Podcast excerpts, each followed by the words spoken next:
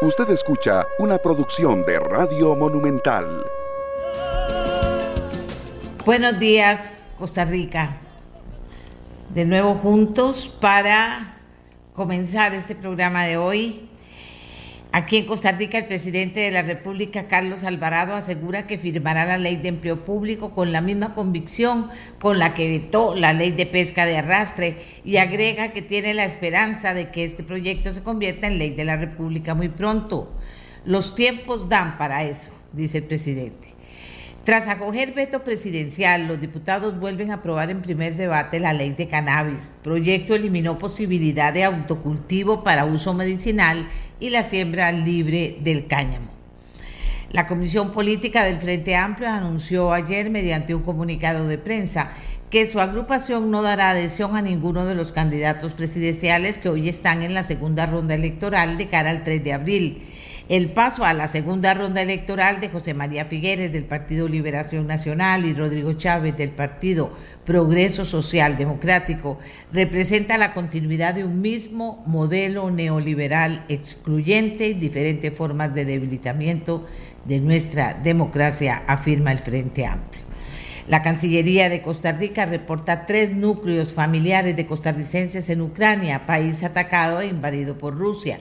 Ya se ha tenido contacto con las personas, las cuales están en lugares seguros. Se les ha brindado orientación sobre los trámites de renovación de pasaportes costarricenses y se mantiene estrecha comunicación con los cónsules cercanos a la zona de conflicto, dijo la Cancillería General de la República. Y en esta edición precisamente vamos a empezar con el tema de Ucrania, Ucrania hoy, Ucrania en el mundo lo que pasa en Ucrania y lo que implica esto que está pasando en Ucrania en un montón de cosas. Aquí en Costa Rica ya nos están hablando, son un poco sádicos, que va a aumentar la gasolina eh, o los combustibles, que puede haber temas con las tasas de interés, o sea, ya nos están hablando de eso, pero resulta que sí, que ese movimiento allá en Ucrania mueve muchas cosas en todo el mundo. Les decía que empezamos con Ucrania, prácticamente estamos listos ya, pero en la segunda parte del programa conversaremos con Rodrigo Arias Sánchez frente al reto de construir acuerdos a partir de mayo y también con Eli Feinsack, activo preparándose para su trabajo en la próxima Asamblea Legislativa. Esa es la oferta que tenemos para ustedes esta mañana. Vamos a hacer nuestra primera pausa y venimos con Ucrania, Costa Rica. Muchísimas gracias por estar con nosotros. Amigos y amigas, Claro que tenemos varios públicos en este programa, muchos todos muy grandes, pero varios públicos. Hay públicos, o sea, personas que ingresan a trabajar a las 8 de la mañana y que de 7 a 8 están pegados con nuestra voz. Eh, y hay otros que entran más tarde y, hay otros que entran desde las 7 y pueden quedarse hasta las 8 y media y 9 y hay otros que entran a las 7 y 45 y se pueden quedar hasta las 8 y 45. Por eso siempre les recomendamos nuestro podcast, ¿verdad? Por si usted quiere después, no pudo oír una parte del programa, pues lo pone. Mucha gente me dijo, pero doña Amelia, usted pone a, a ese señor tan bueno que tiene analizando lo que pasa en Ucrania, lo pone al final del programa y de ya yo me tengo que ir, ya yo estoy trabajando y no puedo oírlo.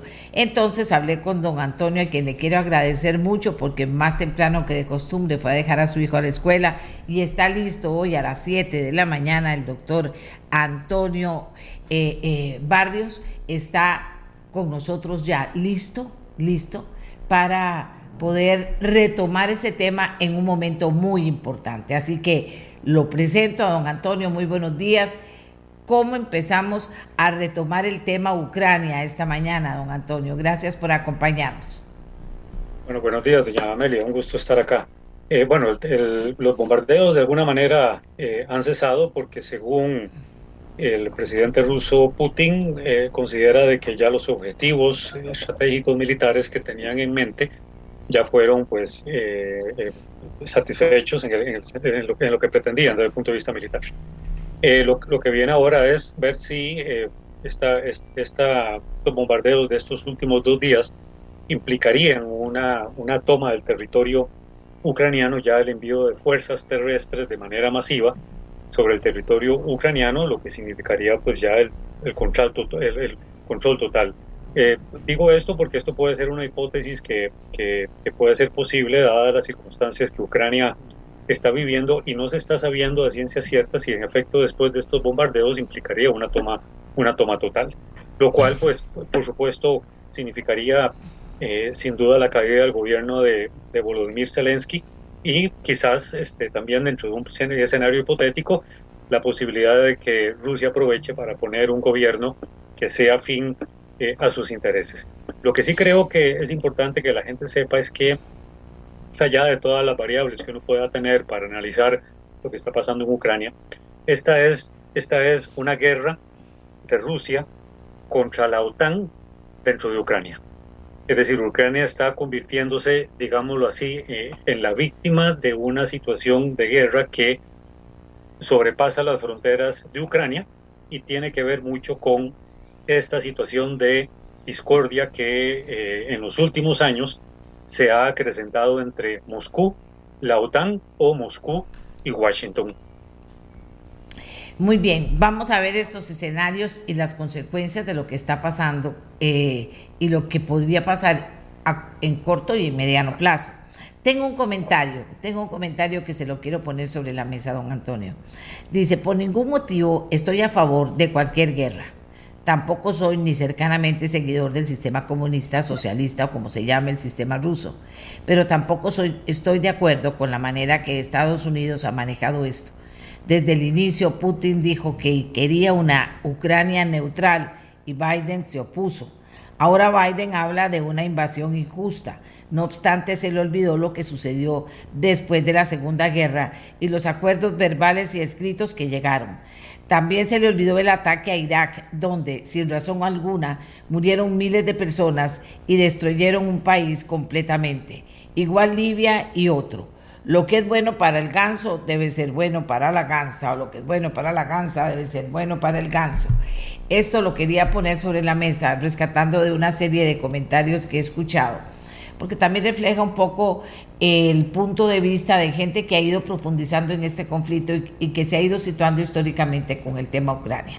Pero lo dejo ahí, se lo dejo a usted para su análisis de esta mañana, para no, no interrumpir lo que usted cree que es importante que nosotros conozcamos en este momento. No, sin duda yo concuerdo con, con la persona que escribió eso. De hecho, en el programa de ayer y el que se hizo, este, creo que a inicios de esta semana, doña Meli, en, su, en su, programa también, eh, sin duda tiene razón. Eh, yo lo he dicho más de una vez también y lo repito acá. En 20 años, eh, las intervenciones militares que algunos países occidentales, principalmente Estados Unidos, con Estados Unidos a la cabeza, en Irak en el, 2000, en el 2003, posteriormente lo que va a ocurrir en Libia, lo que, lo que ha estado ocurriendo en Siria, y el último fiasco que le tocó a Biden eh, ver cómo, cómo lo podía solucionar, pues 20 años de intervención militar en Afganistán, pues dan cuenta de este, estos fracasos tan eh, terribles en los que Occidente ha incurrido cuando ha considerado que invadir un país es la solución más adecuada para supuestamente llevar la democracia, porque Estados Unidos y, Occidente creen pues que la democracia tiene que funcionar en todo lado, lo cual no es así. Incluso eh, grandes analistas de seguridad nacional en Estados Unidos e incluso en Europa dan cuenta en sus análisis de que la democracia no tiene por qué ser impuesta mucho, mucho menos a sangre y fuego.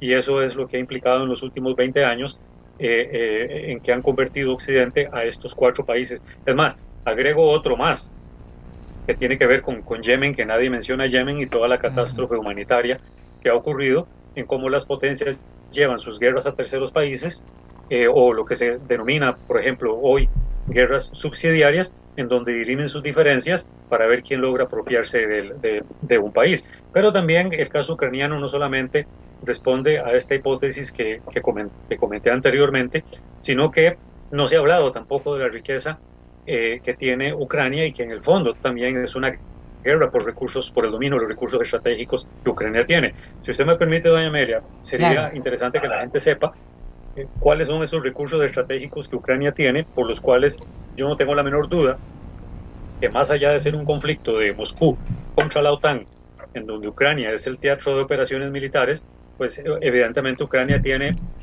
Ucrania tiene el segundo lugar en, en recursos como mercurio, gas, carbón, todo Ucrania tiene por la extensión territorial, solamente un dato, por ejemplo, el territorio de Ucrania son casi 600 mil kilómetros cuadrados y Ucrania es el primer país que tiene la mayor superficie cultivable. Recordemos que Ucrania históricamente ha sido el granero, en la época soviética fue el granero de la Unión Soviética y hoy en día pues sigue teniendo también ese privilegio de ser el primer país en el mundo que tiene la mayor cantidad de superficie eh, cultivable de trigo.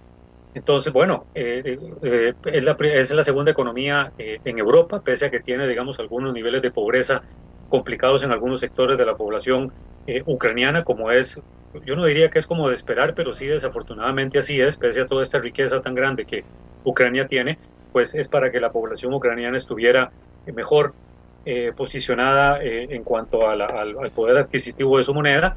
Es, ocupa Ucrania el séptimo lugar en, un recurso mineral estratégico que es el uranio, al igual que el titanio, el manganeso, el litio, es decir, muchos de estos recursos estratégicos que no han sido debidamente explotados hoy están en subasta eh, a ver cuál empresa multinacional pues logra ganar las, estas licitaciones para este, apropiarse de eso. Entonces, eh, aquí es una guerra también, más allá de, Moscú contra la OTAN, eh, es una guerra por el dominio de los recursos estratégicos claves que tiene Ucrania. Así que eh, esto este tipo de guerras vienen desde hace mucho tiempo, no es una cuestión tampoco nueva. Estas cuatro guerras que ya les mencioné, en donde terminaron convirtiendo a estos estados en estados fallidos, son guerras también en la cual han sido debidamente escogidas, porque Libia tiene una riqueza extraordinaria en petróleo, Siria también la tiene, Afganistán tiene una gran cantidad de recursos estratégicos que ninguna potencia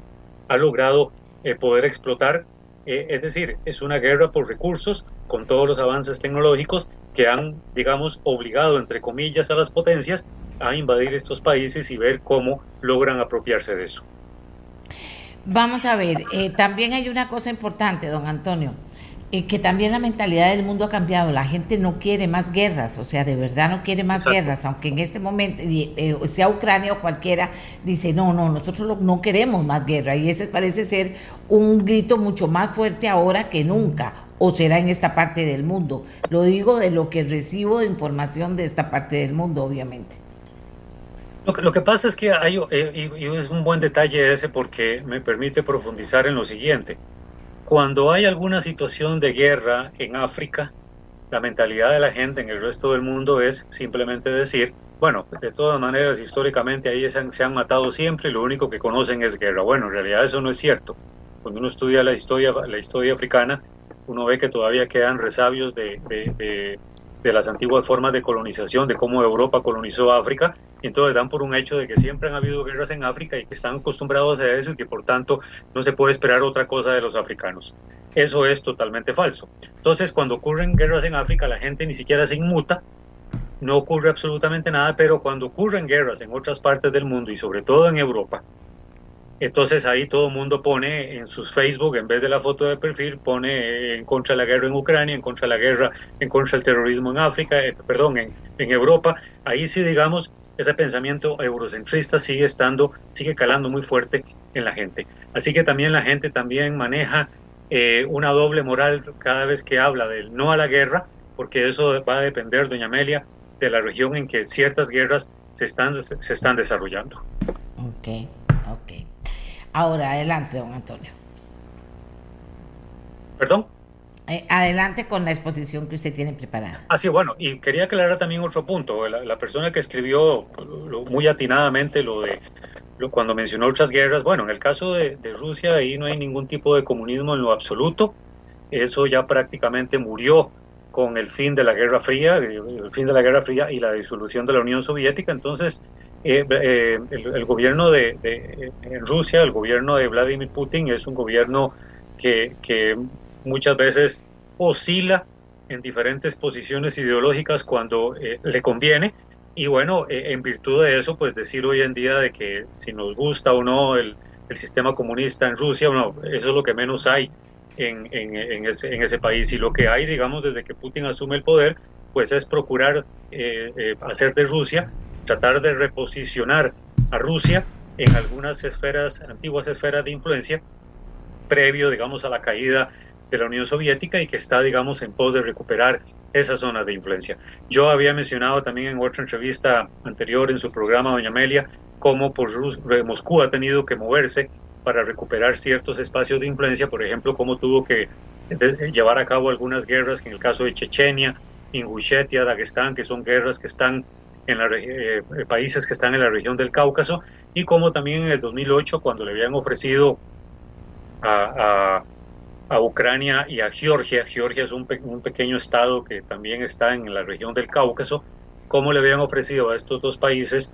eh, incorporarse a la OTAN, como Moscú se movió rápidamente para evitar que Georgia eh, se incorporara formalmente dentro de la OTAN. Esto terminó desafortunadamente en una guerra, eh, que, que una guerra relámpago, porque obviamente la superioridad militar de Rusia es enorme frente a cualquier país eh, cercano a las fronteras de este enorme territorio llamado Federación de Rusia, que tiene 17 millones de kilómetros cuadrados, y entonces ahí vemos que la, la superioridad militar de Rusia pues prácticamente impediría que algún Estado que pretenda unirse a la OTAN pues pueda soportar una, una, una escalada militar como la que Rusia eh, desarrolla. El caso de Ucrania es interesante porque a pesar de que Ucrania es un territorio en realidad de más de medio millón de kilómetros cuadrados y tiene una, una capacidad militar bastante fuerte porque desde las protestas de 2014 hasta la fecha ha recibido mucho material bélico por parte de, de, de Occidente, ni siquiera Ucrania ha necesitado ser parte de la OTAN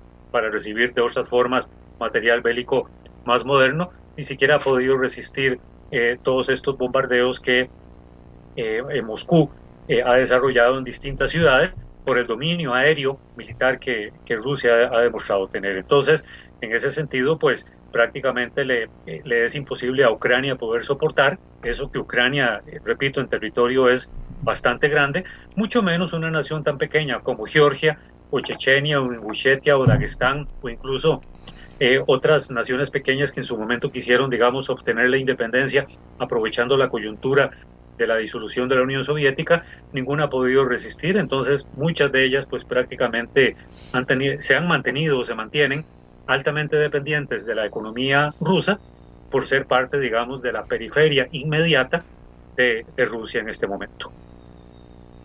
Perfecto. Y ese también es una buena, es una buena forma de ubicarnos en lo que está pasando, don Antonio. En el mundo están pasando muchas cosas. ¿Usted cree que hay movimientos importantes o no hay movimientos importantes a niveles importantes en este momento? Bueno, Rusia, Rusia lo que se ha ganado hasta el momento con esta intervención militar, pero parece que pues Putin no está como, no, le está causando mayor mella eh, ni en su moral ni en su decisión política en haber eh, eh, decidido invadir eh, o por lo menos bombardear eh, eh, Ucrania desde distintos flancos, utilizando la frontera de Bielorrusia al norte con Ucrania, que es un aliado estratégico de Rusia a través del presidente Alexander Lukashenko, o a través de la península de Crimea, que se la, se la, se la anexó en 2014 y entonces creó la República de, Crimea, o a través de los territorios en disputa, que es la ciudad de Donbass, Donetsk, Lugansk, que son las, los territorios que escasos días pues eh, Putin declaró independientes y entonces ya creó la República del Donetsk, la República de Lugansk con su ciudad Donbass, etcétera, que incluso los mismos separatistas eh, de, eh, rusos en estas en estas en estos territorios en disputa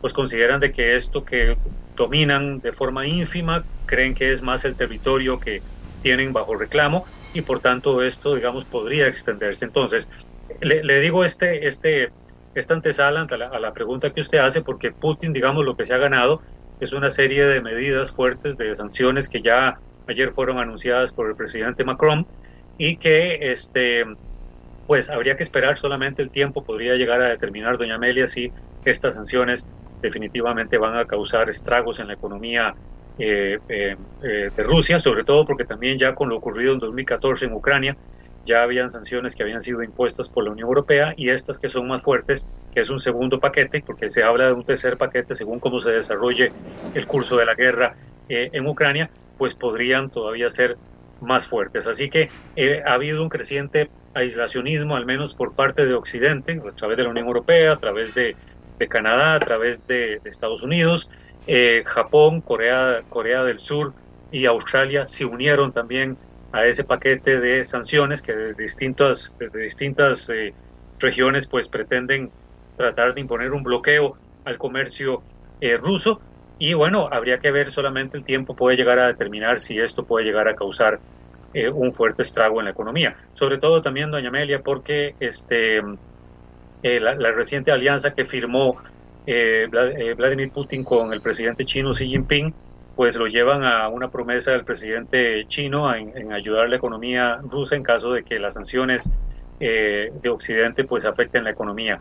Recordemos eh, que el, intercambio comercial que tiene Rusia con China es de 170 mil millones de dólares anualmente, lo cual estaría en crecimiento a 200 mil en lo que va de este año del 2022 y habría que ver si esto podría de alguna manera eh, paliar eh, eventualmente los efectos que estas sanciones recientemente impuestas eh, de Occidente eh, contra Rusia no van, quizás podrían no causar mayor, mayor daño. Pero bueno, solo el tiempo lo puede llegar a determinar.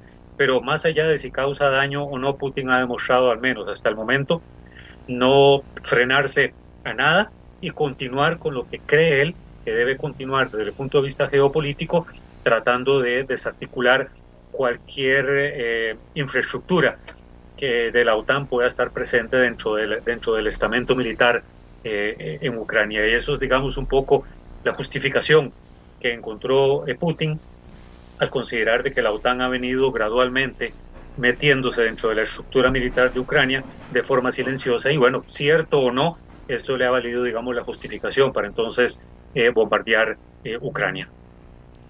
Bien, sanciones, sanciones, eh, eh, digamos, ¿qué pesará más? ¿Que muchos países se unan o que solo uno se unan a estas sanciones? Eh, bueno, ya en, el, en la correlación de fuerzas, digámoslo así, o hay alguna sanción en particular o un par de sanciones en particular que sí harían daño suficiente como para que reaccionara Putin?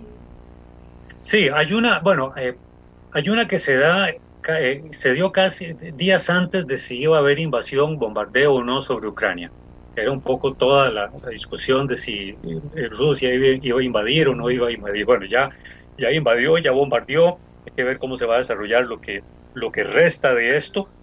Eh, pero sí, una, algo que puede afectar a la economía, que digamos, el, el, el, andamiaje, el andamiaje industrial en, en, en Rusia es bastante, es bastante limitado se ha basado mucho, digamos, en la producción de armamento y en la reconstitución de las Fuerzas Armadas de Rusia, que, digamos, hoy en día son muy fuertes y eso es un componente, un, componente, un factor fuerte que, ha amalgamado muy bien a la población rusa eh, en términos, digamos, de nacionalismo y del poderío de Rusia eh, frente al resto del mundo, pero sí el, el, el, tema del gas y del petróleo, de la cual hoy Europa dentro del nuevo, dentro del nuevo paquete de sanciones, Europa podría estar eh, en, corto plazo prescindiendo de la compra del gas eh, eh, que viene de Rusia, el 70%, el 70% del, del, gas que se consume, del gas natural que se consume en Europa, Europa se lo compra a Rusia.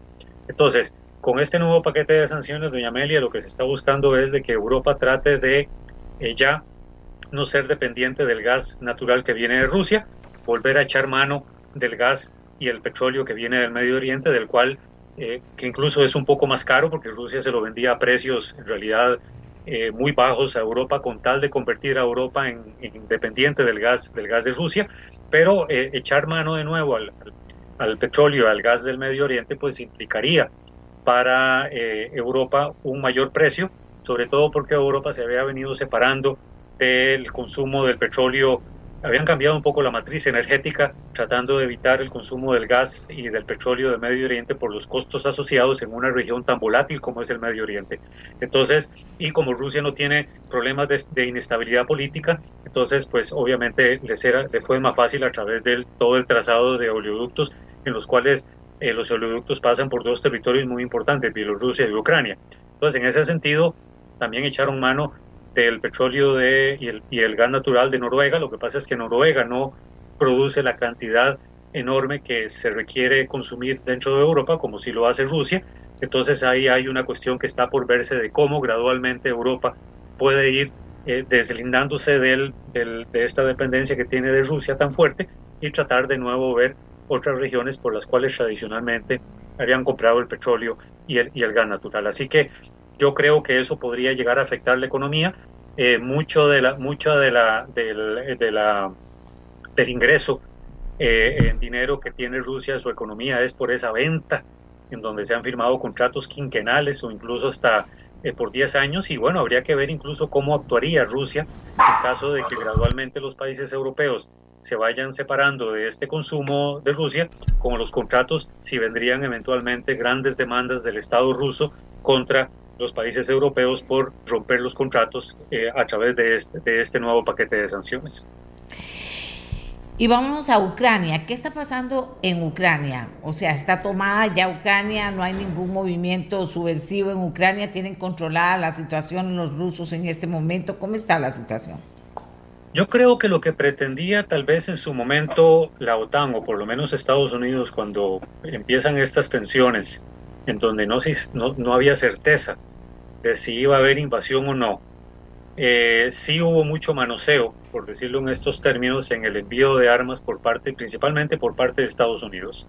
Algunos dicen de que el armamento que llegó en demasía en estos últimos, en este último mes, mes y medio, era con la idea de poder este, apoyar con armamento más nuevo al ejército de Ucrania en caso de que tuviera que repeler una intervención militar de Rusia y otros eh, hablan de que esto podría estar generando algo similar a lo que ocurrió en Siria, que es alimentar a grupos irregulares eh, armados que lleven algún tipo de guerra de guerrillas en caso de que exista una intervención masiva por parte de Rusia en donde ya ponga tropas en tierra para invadir el resto del territorio de Ucrania.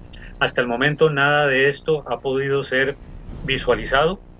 Eh, tampoco uno puede descartarlo porque eh, asumo que Estados Unidos en particular eh, hará lo posible para que esta guerra termine lo más pronto posible, pero eso no, no, va eso no está bajo control de Washington, eso está bajo control de Moscú, porque ya incluso Biden ayer en un discurso había manifestado que va a mandar más tropas a, las, a las fronteras eh, eh, de, la OTAN para defender lo que él llama el territorio de la OTAN, pero no está interesado en realidad en enfrentarse a Rusia en Ucrania. Entonces yo creo que la suerte de Ucrania, más allá del impacto que, que estas sanciones económicas contra Rusia pueda llegar a tener, creo que la suerte de Ucrania ya está echada, en el sentido de que si Rusia decide invadir completamente el territorio para hacer de Ucrania lo que Moscú cree que debe ser, eh, una ocupación ya total o incluso permanente eh, y crear una nueva frontera entre Rusia y Occidente o entre Rusia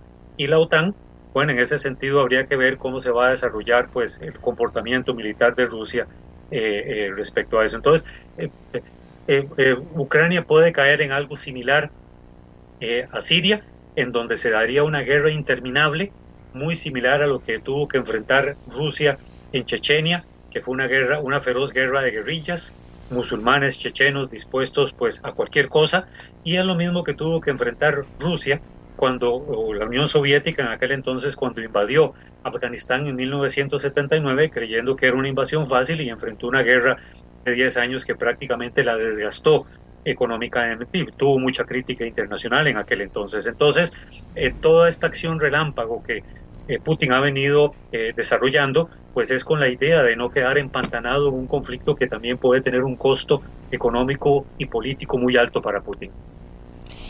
Vamos a ver, eh, las consecuencias de todo esto, hablaba usted de la cuestión económica allá, localizada, pero aquí ya inclusive hablan de que va a aumentar el precio de los combustibles, de que van a haber movimientos que puedan afectar a los costarricenses en otras partes del mundo. ¿Cómo lo ven?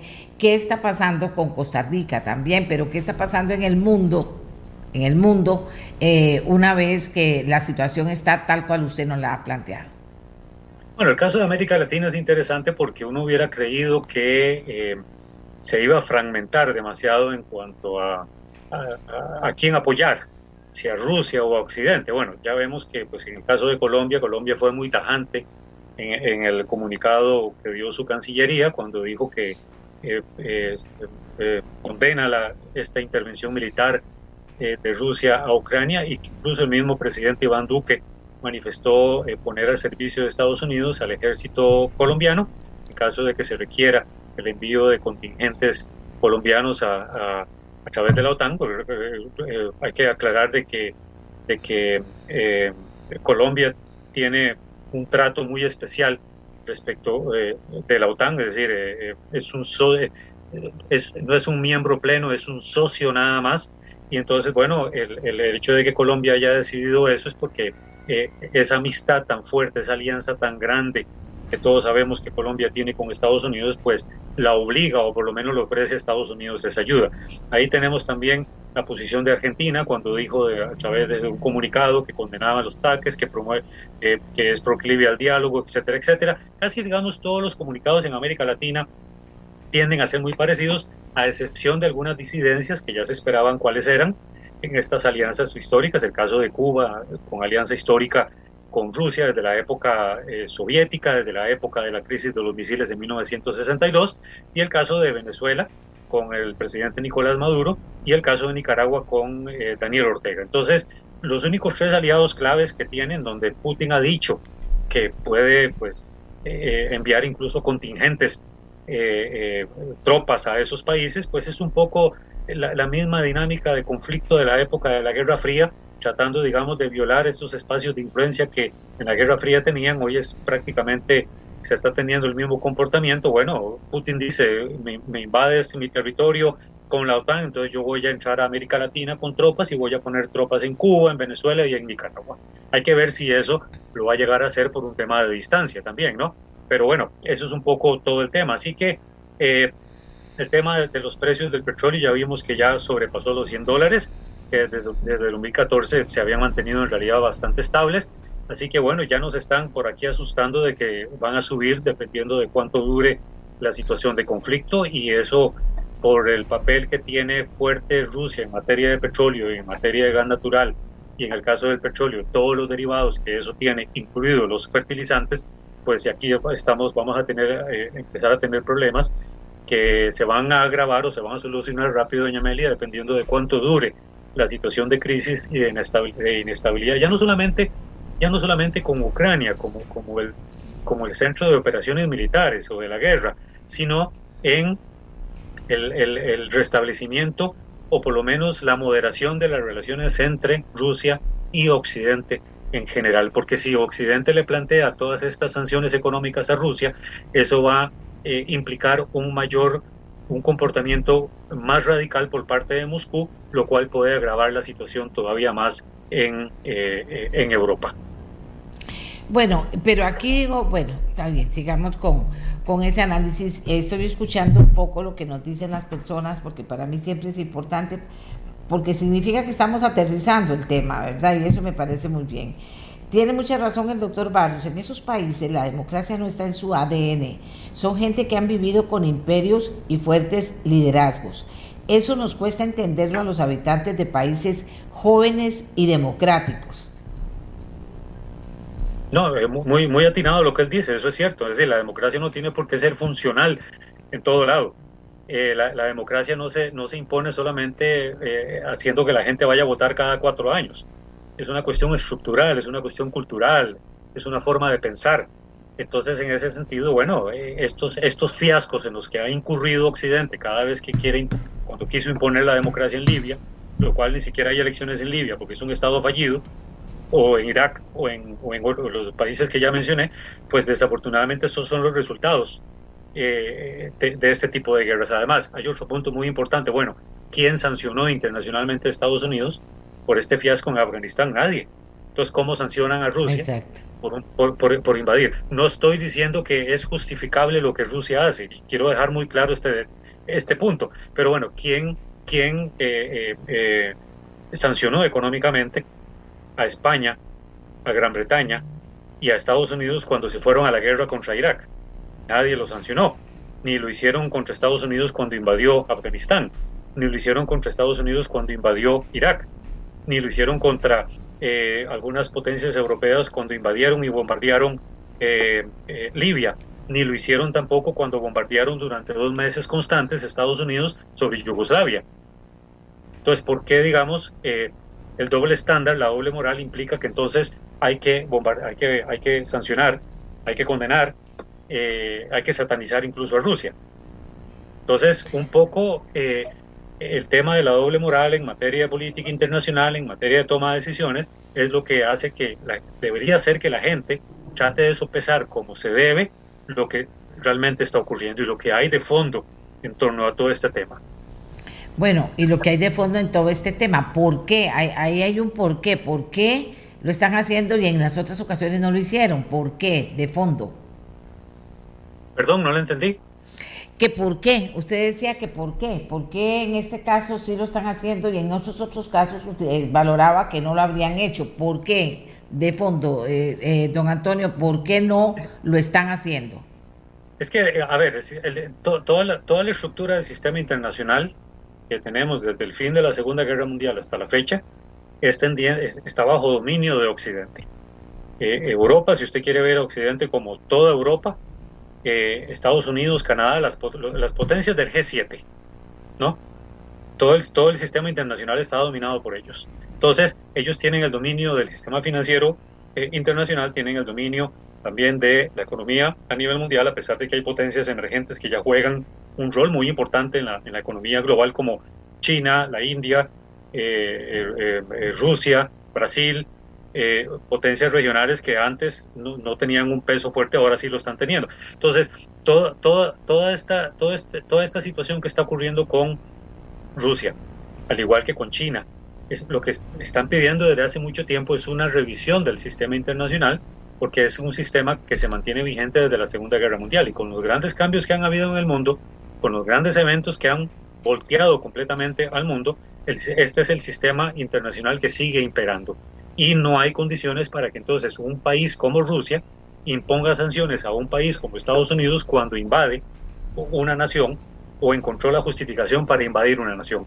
O tomar sanciones contra Canadá o tomar sanciones contra Australia. Es decir, el sistema internacional sigue estando hecho para el dominio de lo que se denomina también a veces el, mundo liberal y por tanto el, resto del mundo es el que hay que sancionar, el resto del mundo es el que hay que bloquear, el resto del mundo es el que hay que aislar, incluso condenar y, eh, todo lo que uno se pueda imaginar y todos los instrumentos que estos países tienen para hacer posible la destrucción de la economía de un país. Entonces, eh, ahí está, digamos, una parte de la discusión que China y Rusia están demandando desde hace mucho tiempo de que hay que revisar la forma en cómo está, sigue estando estructurado el mundo y en donde muchas potencias no están siendo involucradas dentro de esa estructura. Siguen estando al margen de la economía mundial a pesar de que son potencias regionales muy importantes y siguen estando al margen en la toma de muchas decisiones eh, y de muchos conflictos que deberían evitarse hasta donde sea posible. Aquí dice alguien más, don Antonio, y no olvidemos que todas las tiranías en América Latina fueron soportadas e instrumentadas por Estados Unidos. Somos conscientes de las falencias de la democracia, que como sistema tiene implícitas sus propias debilidades. Sí, sin duda. Eh, si, nos vamos a la historia, eh, prácticamente nadie se salva en, en, ninguna parte del mundo porque también las potencias colonizadoras de Europa, en África, eh, cometieron estragos eh, espantosos y nunca fueron castigadas y nunca fueron condenadas y nunca se les pidió cuentas por la, por la matanza de personas y la forma en cómo, en cómo colonizaron, conquistaron y cometieron eh, guerras horrendas en, en, África con tal de dominarla. Así que cuando Occidente habla de ética y moral, de, hoy en día pues hay que pintarles las manos de rojo para recordarles la historia que aún pesa sobre ellos. Así que es, es, muy complicado, si no se conoce la historia, pensar que eh, los europeos han sido eh, eh, unos santos a lo largo del tiempo cuando en realidad no ha sido así.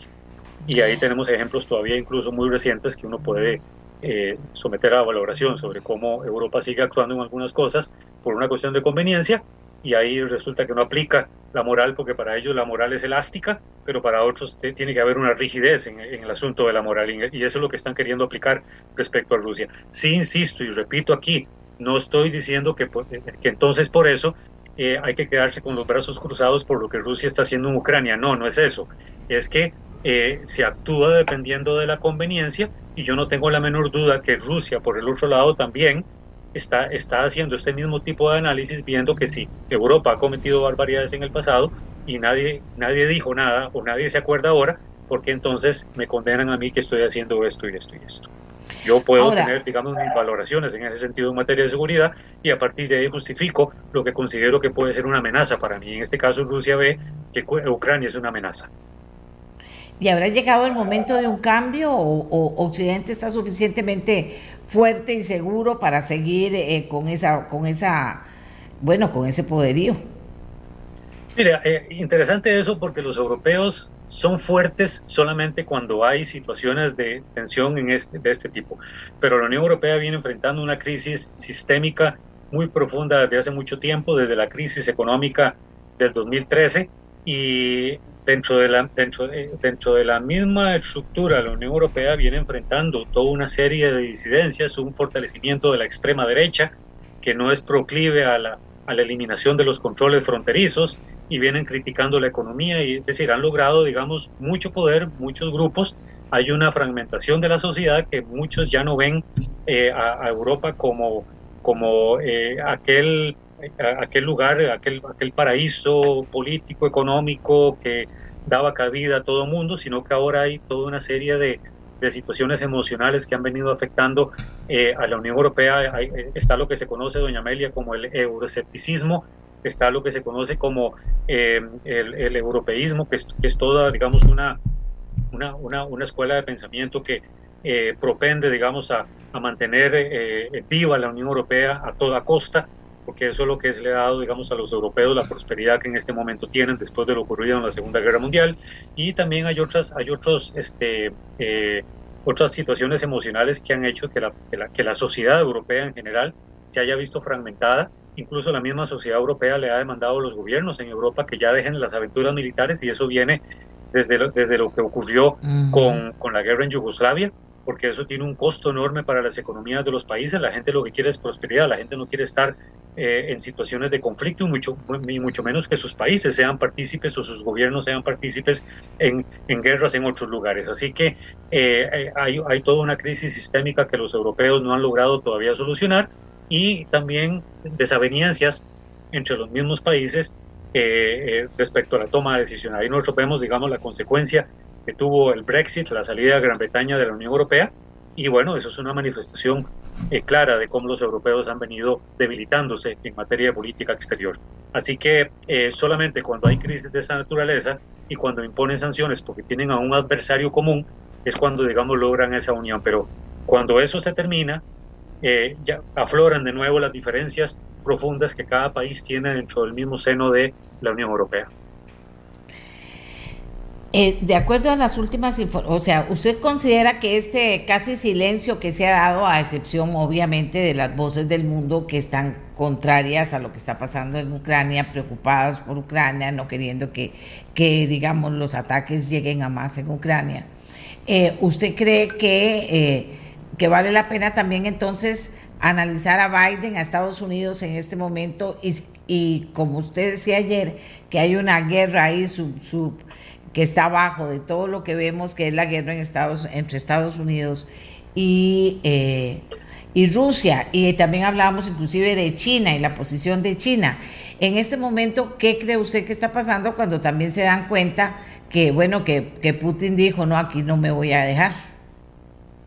Sí, bueno, hay una situación interesante y hablemos primero de la guerra política que está enfrentando Biden, porque era de esperar que tanto los demócratas como los republicanos lo estén atacando porque Biden, a Biden le urgía, a Biden le urgía ganar, que, primero que no hubiera invasión eh, por parte de Rusia y tratar de ganar esta situación por la vía diplomática. Porque si hay algo que a Biden le preocupa en este momento es que más allá de las consecuencias que la situación en Ucrania pueda llegar a tener, es que va a pasar con las elecciones de medio periodo ahora cuando se cambie una parte del Senado y una parte del Congreso, ahora en noviembre de este año, que se renueva una parte del Congreso y del Senado. Entonces, esto podría volcar la balanza en favor de los republicanos. Recordemos que en las últimas elecciones en las que ganó Biden, Biden tiene control de, de la Cámara Alta y la Cámara Baja, no en mayor cantidad de, de de congresistas y senadores, pero bueno, de momento tiene bajo su control el Senado y el Congreso, y han habido algunas disidencias dentro del mismo Partido Demócrata que le han hecho crítica a él por la manera en cómo ha manejado el, tema, el tema de Ucrania, que ha sido, digamos, incluso muy poco claro, muy ambiguo cuando ha dado las, las declaraciones, incluso el mismo presidente Volodymyr Zelensky de Ucrania le hizo crítica a Biden que cada vez que hablaba sobre, sobre la situación en Ucrania había muchas cosas que el mismo Zelensky decía que no eran ciertas. Y bueno, esta falta de claridad, esta falta de contundencia, estas cosas incongruentes que muchas veces Biden decía, le han, le han pasado una, una, una factura política dentro de las mismas filas demócratas y ni se diga dentro de los republicanos, que en la persona, por ejemplo, de Donald Trump, que no ha terminado de hacer campaña eh, eh, política desde que perdió las elecciones, pues ha encontrado, digamos, cómo golpear fuertemente a Biden a lo interno de Estados Unidos, porque todos sabemos que eh, Donald Trump está empeñado en volver dentro de cuatro años y eso es algo, doña Amelia, que, la, según cómo termine esta situación en Ucrania, no dudaría eventualmente de que Trump pueda volver dentro de cuatro años a la Casa Blanca. Es algo que uno, que yo no me atrevería a descartar, que no se debería descartar porque es parte de cómo se viene desarrollando todo y qué impacto tiene la situación en Ucrania, no solo en Europa, sino en la política en, en, en, Estados Unidos. Pero yo no tengo tampoco la menor duda que eh, van a ver también, van a rodar cabezas en procesos electorales venideros en Europa. En su momento eso va a tener su, su impacto. Bueno, y yo quiero aterrizar porque eh, ya habíamos hablado, pero, pero quisiera que profundizáramos en el tema, porque al final todo termina siendo una cosa de grandes intereses, medianos y pequeños intereses, pero de intereses. Hunter Biden. Bueno. ¿Qué tiene que ver en eh, esto? ¿Tiene algo que ver o no tiene nada que ver, diría la gente? Eh, bueno, lo metemos? yo no sé si tendrá que ver, pero recordemos que él pues había, había sido señalado incluso hasta por, por tribunales en, eh, en Estados Unidos de estar envuelto en una, una dinámica en una dinámica económica con Ucrania. Eh, recordemos que Ucrania es, uno, es un país muy muy corrupto, eh, ocupa el puesto 122 o 125 del ranking mundial y eso pues cuando se dio la cuando se dio la campaña electoral en Estados Unidos que fue muy convulsa por cierto, Trump acusó a Hunter Biden de estar involucrado en empresas gasíferas dentro de Ucrania, siendo incluso en ese eh, mucho antes eh, Biden vicepresidente de, en la época de, de, Barack Obama. Entonces ahí hay de por medio todo, todo un entramado complicado en donde pues señalaron a Hunter Biden como una persona pues que estaba involucrado en negocios eh, oscuros con empresas gasíferas que eso digamos en, en, naciones como Ucrania o incluso como Rusia que tienen eh, em, empresas gigantescas para la explotación del gas, pues ahí eso es en lo que se invierte mucho, porque es, casi suele ser, el grueso, suele ser el grueso de la economía de esos países. Entonces, eh, al parecer estaba involucrado en cuestiones eh, turbias, eso es algo de lo que no, podría como profundizar fuertemente, pero finalmente cuando ya Biden ganó la presidencia no se volvió a tocar más el tema, los medios de comunicación estaban más centrados eh, en contra de Trump y vieron en Biden la persona necesaria, pues ahora son medios de comunicación también que están atacando fuertemente a Biden por la forma en cómo ha venido manejando la cuestión de Ucrania de una manera muy, muy, muy, laxa, no con contundencia, y ahora están pues arremetiendo contra Biden eh, eh, sobre eso. Así que ya después no se supo absolutamente nada más respecto al hijo del presidente de Estados Unidos y el asunto, digamos, quedó eh, muerto, como suele ocurrir, porque son los medios de comunicación los que destapan, digamos, eh, este tipo de situaciones y bueno, y la gente da por un hecho de que si eso no se publica más, dan por un hecho de que ya no ocurre nada más, pues simplemente es que no salen los titulares y eso es todo. Bueno, ya casi se nos acaba el tiempo, pero 10 minutos es mucho tiempo, para todavía tenemos tiempo, unos 7, 8 minutos. ¿Cómo cerramos el día de hoy todo este tema que está del que está conversando todo el planeta, pero que aquí en Costa Rica a la gente le gusta mucho conversar sobre él también, eh, eh, don Antonio? Bueno, aquí yo creo que lo que está más preocupado es la gente por el impacto que puede tener en, el, en, el, en, el, en el petróleo y en los precios de los combustibles. Ya de hecho este, Recope había anunciado ayer o antier que inevitablemente eso iba a tener eh, un impacto en los precios y lo está diciendo es porque ya pronto ahorita van a empezar a, darnos los golpes en, cuanto al precio, en cuanto no, no tengo idea, pero sí, este, porque esos son cálculos que le corresponde a esa entidad eh, hacer, pero que de, que van a subir, van a subir. Y podrían subir incluso más dependiendo de cuánto va a durar la guerra y dependiendo de cuánto va a durar la situación de tensión. Porque también la guerra podría recrudecerse. Eh, es que esos son, esos son los instrumentos que tiene más a su favor Putin que Occidente, porque Putin puede prolongar la guerra todo el tiempo que quiera, tiene condiciones para hacerlo, nadie mueve toda la cantidad de tropas que hizo con el precio, con, con lo que económicamente eso significa, si no era porque iba a bombardear o a invadir eh, Ucrania. Entonces, si lo está haciendo es porque tiene condiciones para una larga guerra y con, cuanto más la guerra se alargue, eso puede implicar también una situación negativa también para los europeos. Por lo que ya expliqué del gas y de que los precios se pueden incrementar y que soltarse fácilmente del, del de esta dependencia de Rusia no es tampoco una cuestión de la noche a la mañana, eso tiene todo un proceso que dura meses o incluso años.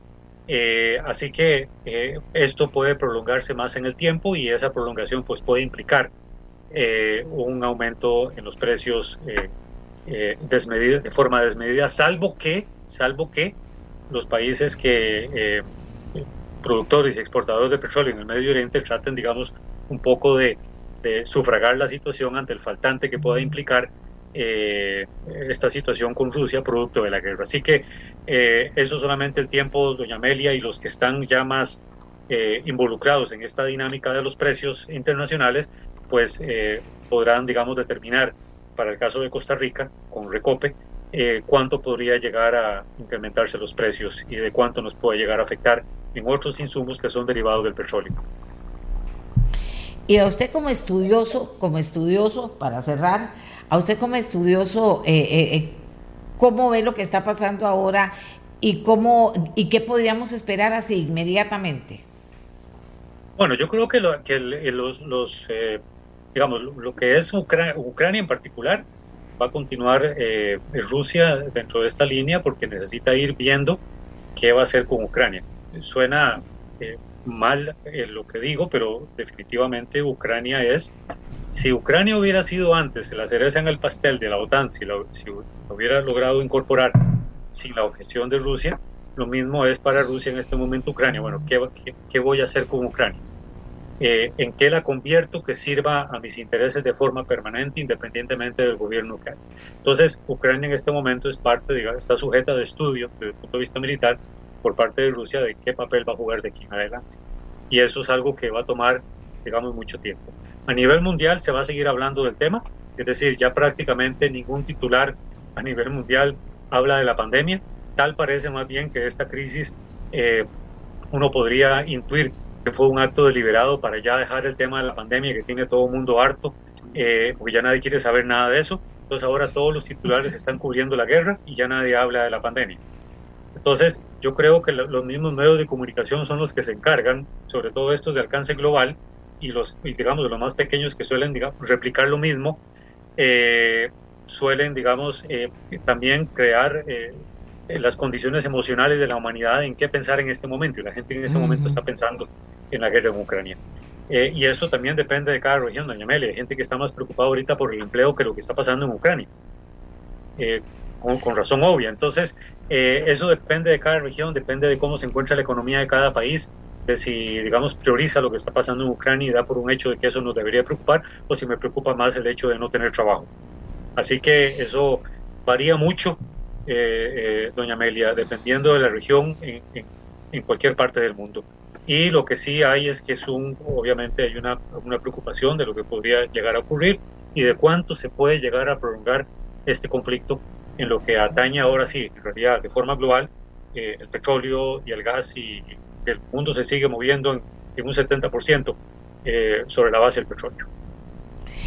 ¿Y qué dice que usted lo pone sobre la mesa? Porque, porque ayer cuando estoy peloteando las cosas que pasan, ¿verdad?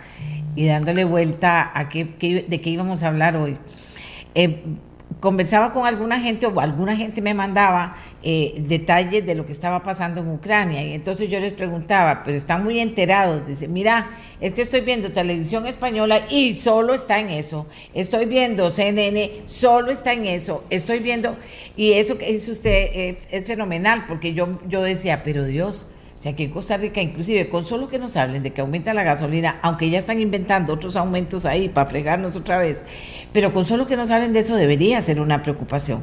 Y la preocupación de que hay tanta gente buscando trabajo y no encuentre que están, debería ser una preocupación de todos. Y, que el COVID, en, en la medida en que podamos haber adquirido la cultura de convivir con él, también debería ser una preocupación. No la principal ya, porque ya no es la principal, pero, pero tenemos otras cosas muy serias que poner sobre la mesa, don Antonio. de, hecho, de, hecho, de hecho, nada más para terminar un detallito, de hecho hay un, hay un efecto acumulador de, problemas globales que nos están afectando uno muy cerca de otro. Vea el asunto del COVID, como usted bien lo dijo, vea la crisis de los contenedores que no ha terminado, el precio de los productos ya, cómo se ha encarecido todo eso, y ahora viene la crisis de Ucrania, eh, que termina, digamos, de como de dar el punto, el punto final o el golpe final a toda esta acumulación de problemas que en muy en, en escasos dos años se nos han venido cuestiones muy fuertes que han tenido impacto global.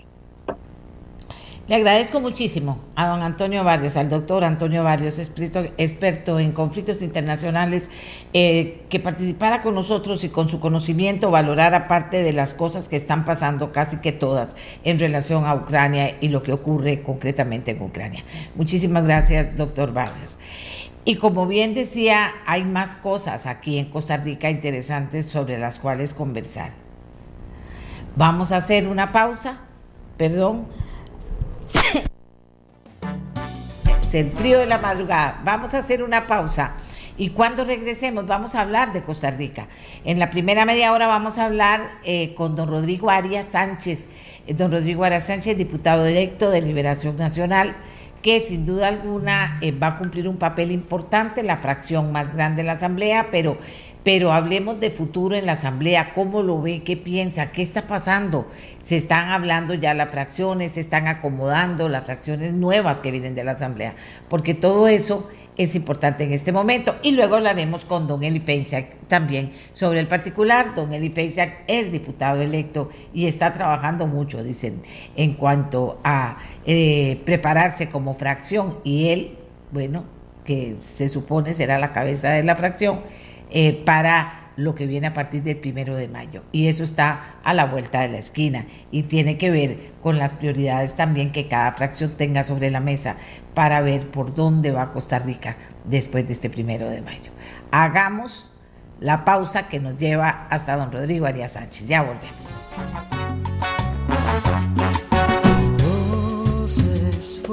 que el latido de un corazón. Tu voz sana y alivia. Tu voz es milagro y acción. Tu voz pide justicia, pide pan,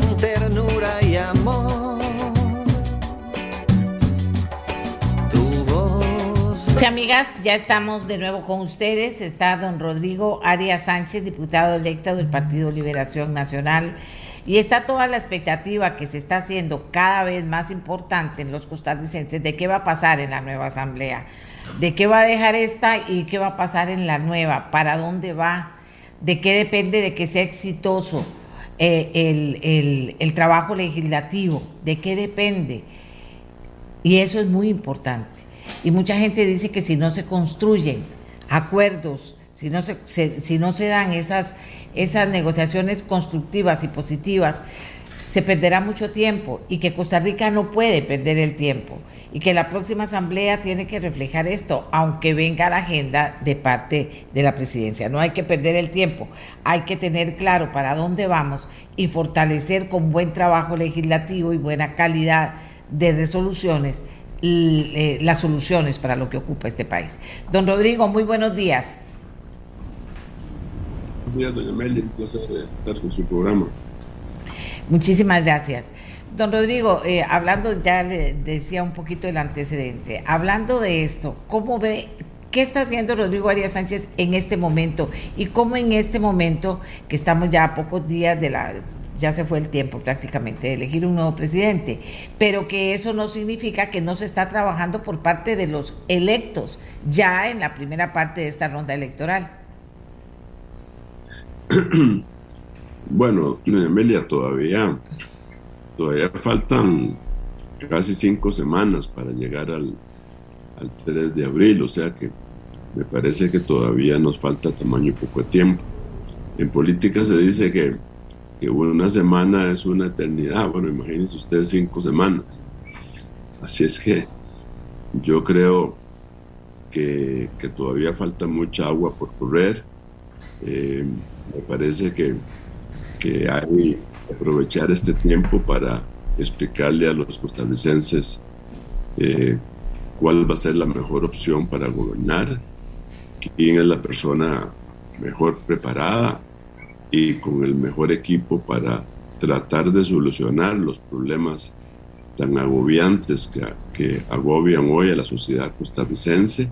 Y vea que digo quién es la, la persona mejor preparada para tratar, porque va a ser bien difícil eh, en el corto plazo solucionar los graves problemas que afectan a Costa Rica, un país que como casi la mayoría en el mundo, pues está eh, viviendo crisis no solo en el campo sanitario, sino crisis humanas, eh, producto de la crisis sanitaria eh, en sus hogares, como viviendo un desempleo muy alto, niveles de pobreza muy altos, crisis en la parte económica, porque no, hemos, no se está dando una recuperación de nuestra economía, crisis fiscal, donde apenas estamos eh, eh, saliendo con los, eh, con los con el convenio con el Fondo Monetario, pero sabemos que, para que ese convenio pueda caminar todavía se necesitan acuerdos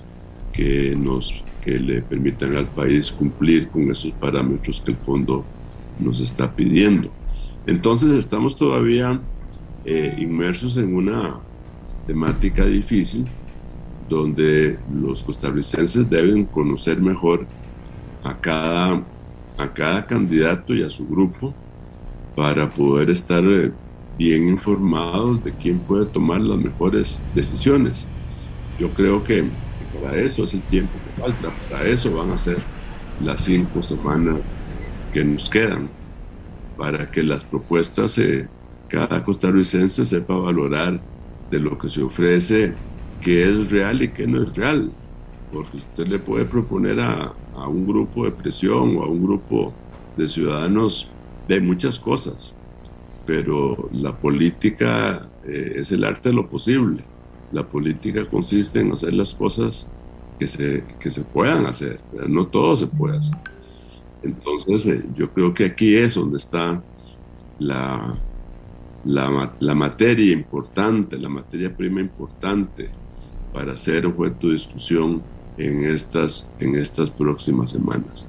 Por supuesto que me imagino yo que, el, que las fracciones en general eh, se están reuniendo, están conversando sobre temas de organización, quién va a ser el posible jefe o su jefe de las bancadas, qué proyectos les pueden interesar. Y todo eso está bien, ¿verdad? Me parece que es natural que sea así.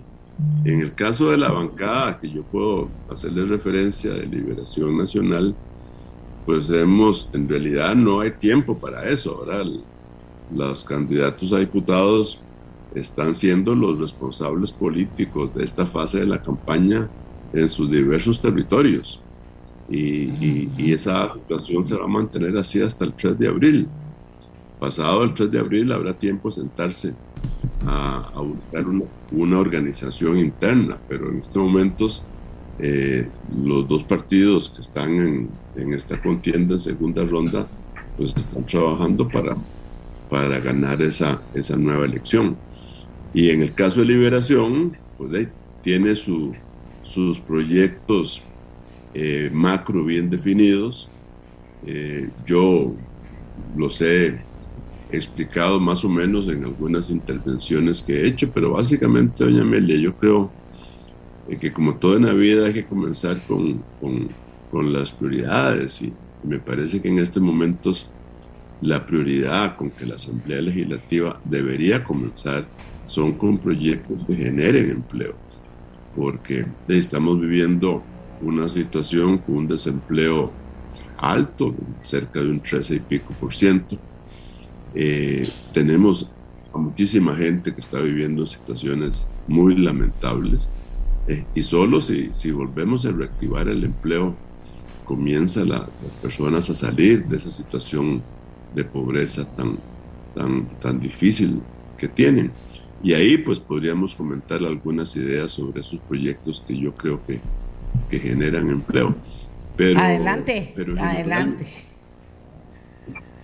Sí, bueno, me parece a mí, por ejemplo, doña Amelia, que, que uno de los, de los proyectos que más, eh, que más eh, importancia le daríamos nosotros eh, entrándonos más a gobierno y en un gobierno de José María Figueres, estoy seguro que sería el probablemente de los que se convocarían en el primer lugar sería la constitución de un, de un fondo de vivienda eh, que permita eh, usar todas las hipotecas que existan en los diferentes organismos que financian vivienda para poderlas eh, titularizar esas hipotecas y poderlas llevar al mercado de capitales, al mercado, al mercado financiero para fondear ese, ese fondo y poder dedicarse a construir vivienda de clase media baja en condiciones financieras apropiadas, o sea, a intereses bajos y a plazos mucho más largos. Eh, la vivienda, la construcción de vivienda es lo que genera muchísimo empleo, ¿verdad? Y, y, ahí se logra, es un proyecto que lograría muchísimas cosas, porque por un lado eh, permite que se, que se cree un fondo de capital que no se va a cargar al presupuesto nacional. Eh, segundo, va a reactivar un mercado financiero que necesita títulos para poderse activar, pero básicamente va a generar esa gran cantidad de, de, de empleo que, que es lo que andamos buscando, empleo bien remunerado. En este momento eh, ustedes saben muy bien la cantidad de, de, personas que están viviendo en informalidad, donde todos los días tienen que salir a ver si, si, si va a haber clientes o no para su peluquería o para su tallercito. De, y eso crea una incertidumbre muy grande, ¿verdad? Y los problemas que eso genera con la seguridad social, etcétera. Así es que el tener un empleo y saber que se va a recibir una, un ingreso al final de la quincena o al final del mes, pues es un privilegio, es una seguridad inmensa que tiene la, la que lo tenga.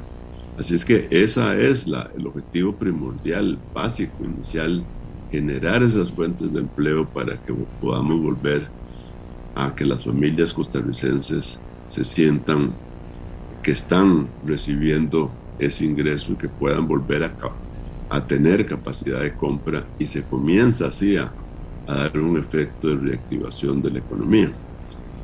Eh, también de la mano de ese proyecto, yo creo que hemos hablado de la posibilidad de, de una ley para modernizar.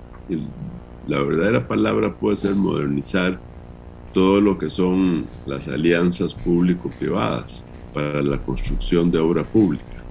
Y yo diría que es modernizar y desmitificar, ¿verdad? Eh, porque aquí se ha hablado, se han usado casos concretos para crear eh, grandes dudas sobre las posibilidades de que las alianzas público-privadas sean transparentes o no. Yo creo que uno o dos casos no pueden servir para desprestigiar todo el sistema que soy el motor del desarrollo en el mundo. La, la, obra pública generalmente se está haciendo con alianzas público-privadas. ¿Y por qué? Porque los, porque los gobiernos y sus presupuestos pues cada vez tienen menos recursos para poder eh, llevar a cabo esa construcción. Entonces yo creo que eh, una buena ley modernizando el concepto de alianzas público-privadas, estableciendo factores de transparencia y de control bien fuertes, eh, estableciendo un órgano técnico que sea el consejo, que ya no va a ser un consejo político, sino un consejo técnico, eh, va a permitir generar mucho empleo, no solo en la reactivación de la infraestructura vial, en donde tenemos rezagos inmensos, rezagos eh, por muchos miles de millones de dólares que no hemos hecho en el pasado, que habría que hacer por lo menos para actualizar nuestra infraestructura vial, sino además todas las obras nuevas que se puedan presentar y que sean innovadoras.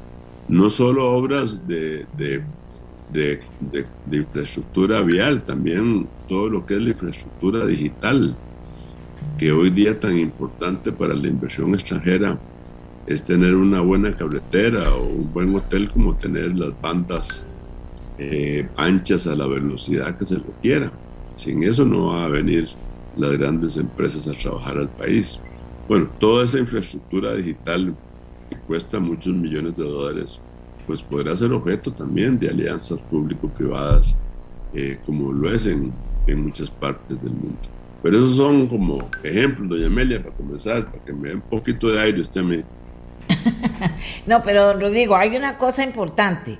Para lograr todo eso, para lograr todo eso se, ocupan votos y se ocupa pues generar, eh, eh, construir acuerdos importantes. No sé cuál, qué estrategia tendrá cada quien. Fíjese que aquí nos dicen algunas personas y los 354 mil millones de utilidades de los bancos con los bonos de la deuda se fueron a los dueños de los bancos, supongo.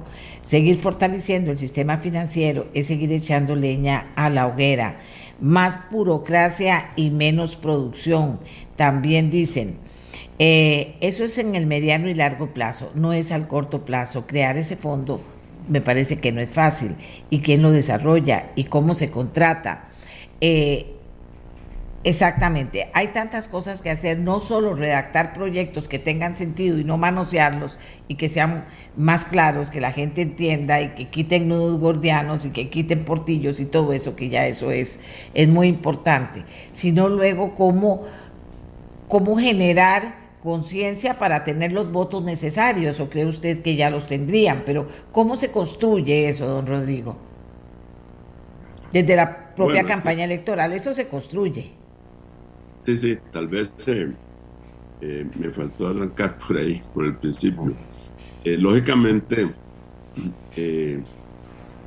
uno va a la Asamblea Legislativa con, la, con la esperanza de, por lo menos hablo en mi caso, yo voy representando en primer lugar por, la, por el Partido de Liberación Nacional. Le, agradezco, le agradecí siempre mucho a José María la deferencia de, nombrarme en ese primer puesto. Y siempre le dije que yo iría a la asamblea con un ánimo muy constructivo, con un ánimo de construir, de tender puentes, de forjar acuerdos, porque yo estoy convencido, y así lo he dicho en, varias oportunidades, de que en esta Costa Rica de hoy, pues ningún partido político podrá gobernar solo, en absoluto, eh, y, que, y que se va a necesitar la, la convergencia y la alianza de varios partidos políticos para poder sacar los proyectos que el país necesita. Entonces yo le pongo como ejemplo esas dos iniciativas de vivienda y de infraestructura.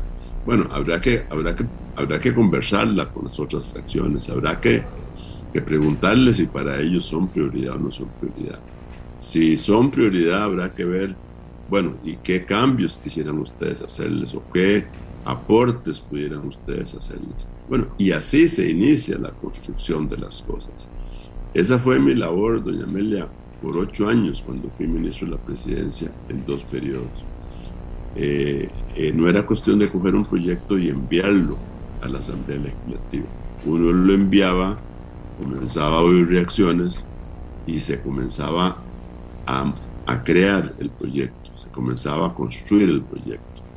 Y así fue como se aprobaron muchos proyectos importantísimos, algunos de ellos que requerían 38 votos, como fue toda la agenda de implementación al, Tratado de Libre Comercio que se aprobó en el 2007-2008.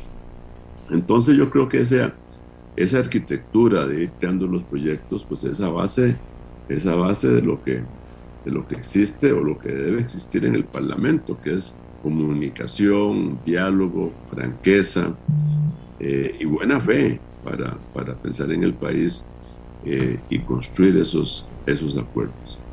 Por eso es que, de que a veces uno se asusta o le se preocupa que, que hay un candidato y diga yo, quiero gobernar eh, por referéndum, Me parece que eso es totalmente una, un atentado contra los principios básicos de nuestro sistema de división de poderes.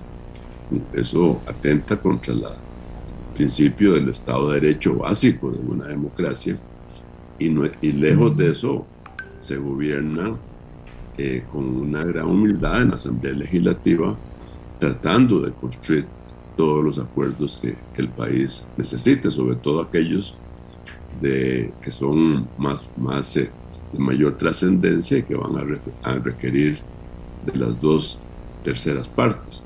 Una de las cosas que, también me han hecho a mí mucha ilusión es pensar en, en reconstruir, reconstituir o reformar, eh, reconformar eh, una comisión de reformas de Estado. y me parece que, que en esa comisión uno podría retomar los diferentes dictámenes que se han dado sobre ideas para reformar el Estado costarricense. Hay una serie de materia prima importante en lo que han dicho las comisiones o las juntas de notables, lo que han propuesto diferentes candidatos en sus propuestas. O sea, hay mucha materia prima para poder sentarse y, y, y reposadamente ir analizando cuál es la visión que, que, debemos tener de cuál es el Estado que Costa Rica necesita de aquí a 15, a 20, a 30 años e ir sentando las bases de ese nuevo Estado, probablemente acompañado de las reformas constitucionales que tendrán que darse para crear un Estado eh, mucho más eficiente, más moderno, más eficaz, eh, un Estado que tenga mejores relaciones eh, con la Asamblea Legislativa, que se relacione diferente, eh, mejores relaciones con el Poder Judicial, eh, nombramientos diferentes de, diputaciones, nombramientos diferentes de magistrados, eh, el papel y el rol que debe desempeñar el presidente con todo el sector público, no solo con el Poder Ejecutivo, que es una parte del sector público, eh, y, para mucha gente, pues el rol del presidente se limita a coordinar sus ministerios nada más, pero en realidad el resto de las entidades públicas no pueden seguir estando por la libre. Si bien es cierto, tienen autonomías, eh, debe haber una directriz política o debe haber un control político eh, que guíe el accionar público, porque se gobierna para todo el sector público. Entonces ahí hay un campo inmenso donde podemos se podría trabajar en, darle una, nueva conformación a este Estado costarricense. Y eso es un tema que me, que me causa mucha ilusión. Yo le he dedicado mucho tiempo a ello. Hace, desde que estaba en el, último gobierno, en el 2008, eh, comencé a hablar de por lo menos de 10 reformas constitucionales que yo consideraba que eran básicas para poder comenzar a, que fueran los pilares de este nuevo Estado costarricense.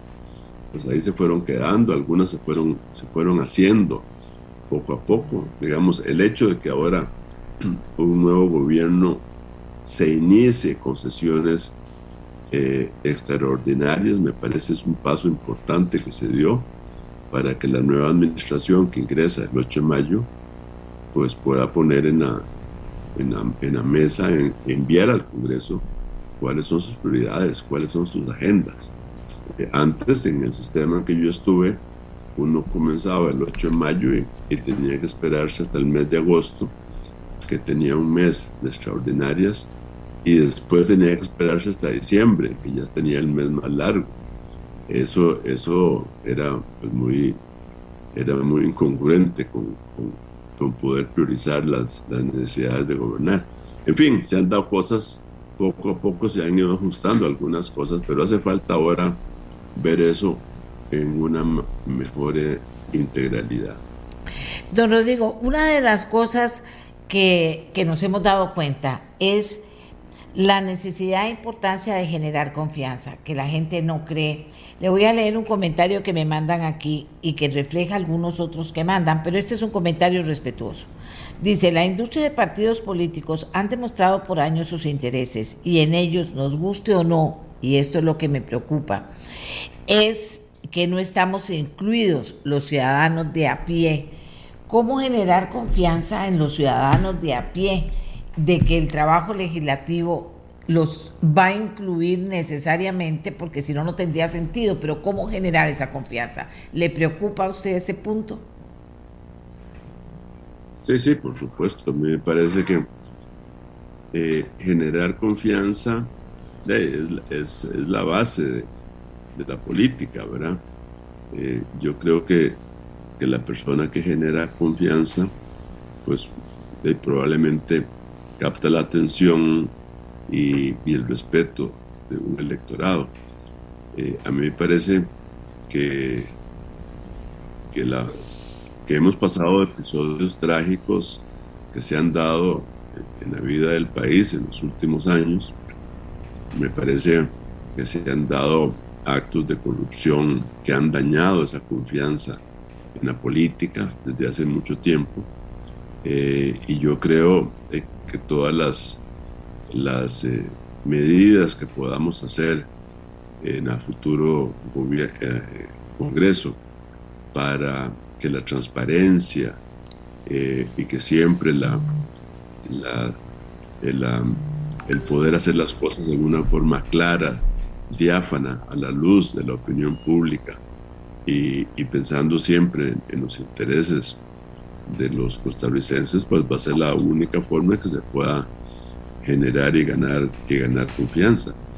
Eh, yo por lo menos eh, creo que, que, esa es la buena intención que, que, me propongo llevar y también analizar con, otros, con otras bancadas cuáles son sus prioridades, porque en muchas de las cosas me parece que podemos coincidir, ¿verdad?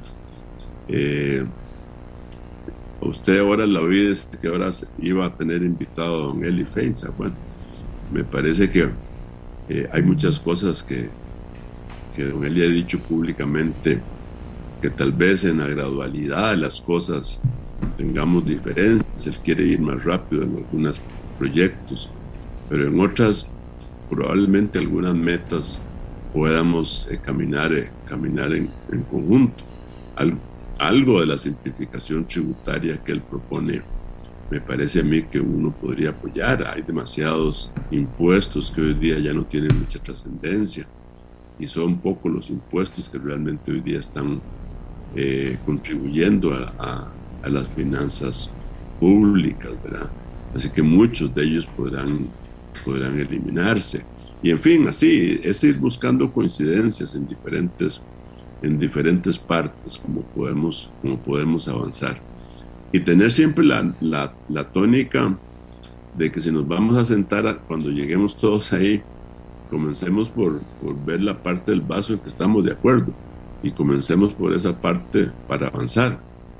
No, no comencemos con la parte del vaso donde tenemos todos los desacuerdos, entonces no nos movemos del primer punto, ¿verdad? Hay que tener esa, esa, esa, esa convicción de que llegamos a la Asamblea a querer ponernos de acuerdo en cosas que sean para beneficio del país.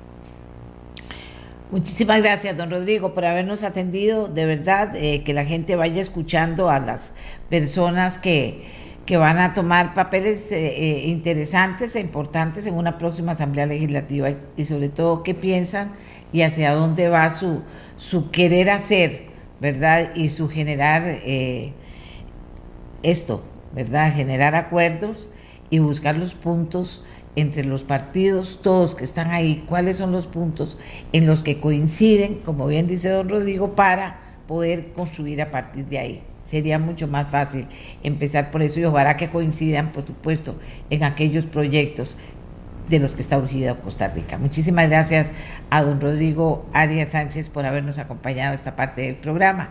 Hacemos una pausa y ya regresamos.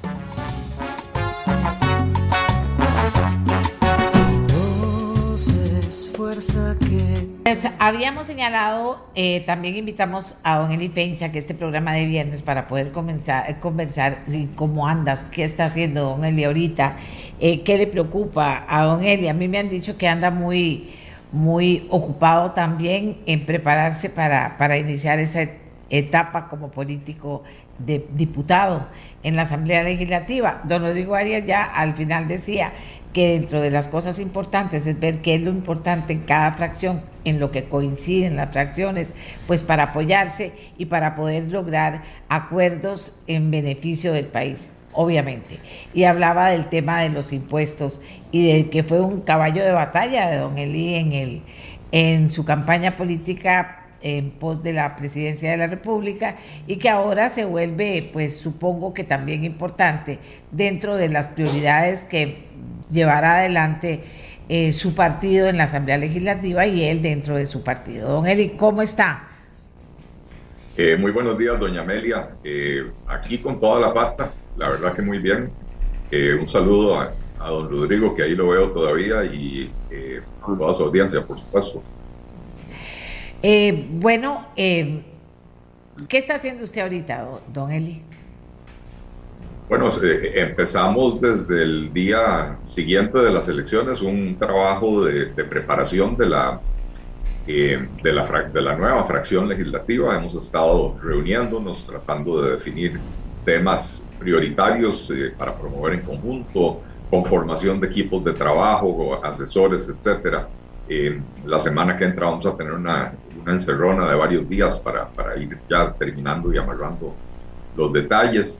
Eh, y por otra parte, bueno, el trabajo que le toca a toda persona que, que aspira a un puesto de, eh, de elección popular, de eh, llamar y visitar a las personas, agradecerles por el apoyo que nos dieron, que la verdad fue fenomenal, quedamos muy contentos con los resultados, cuarto lugar en la elección presidencial, superando a partidos tradicionales, la verdad que, que pues eh, haciendo de todo un poco, doña Amelia, manteniéndome bastante ocupado para que el primero de mayo, cuando lleguemos a la asamblea, ya hayamos superado la curva de aprendizaje y no llegar a, improvisar ni aprender en el, en el puesto, ¿verdad?